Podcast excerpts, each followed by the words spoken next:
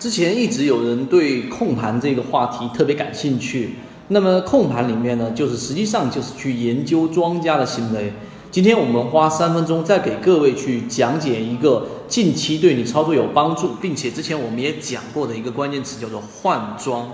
什么叫换庄呢？实际上我们前面讲过高控盘个股的一个特点，大家先简单做一个回忆。第一，高控盘的个股拿筹码绝对不是在下跌过程当中去拿筹码的。因为下跌过程当中，庄家是很难拿到筹码。你回忆一下自己的操作，你在亏百分之二十、百分之三十的时候，你还一直去看股票吗？你基本上不看了，甚至于百分之三十以下，你就不会选择割肉。就算它再把它跌到百分之四十、跌到百分之五十，你也不会做任何的割肉。大部分人是这样子的，大不了我留给我的这个孙子，留给我的儿子。所以这一个呢，很难拿到筹码，他会选择拉一波起来，然后呢，打到前面你被套的水平附近。抢到第一波筹码，然后再拉一个百分之十左右，再抢到第二波筹码，也就是拿了一年套了一年，我不光让你解套，我还给你百分之十，你要不要把筹码交出来？结果筹码还是会交出来，这是庄家拿筹码的一个特点。所以呢，控盘的个股往往是在上涨过程当中去拿到我们所需要的这一种啊筹码。那这一波拿筹码的目的，你看着它好像涨了百分之三十，涨了百分之五十，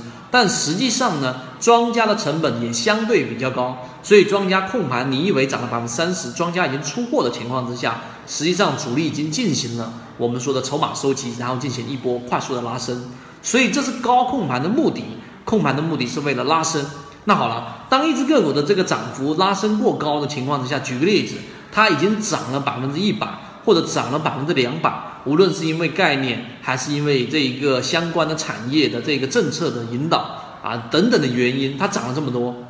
那么涨过一波之后，它第二个考虑，那肯定就是出货了。啊，我们都以为庄家出货总是出在这一个冒尖的那个地方啊，那个地方啊，可能右侧一点点，但实际上没有那么容易。庄家要出货，往往是涨过一波之后往下打啊，回踩，回踩到前面的所谓支撑的位置的时候呢，再反弹，这个做一个箱体，这个位置是比较容易出货的。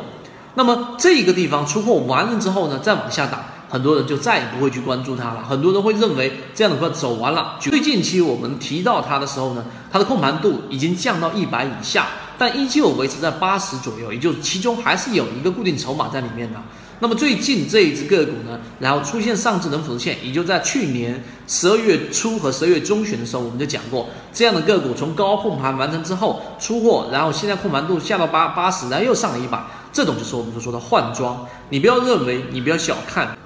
它未来的一个潜力，主要是因为它已经换了个庄家，并且它的概念是可以重复炒作的。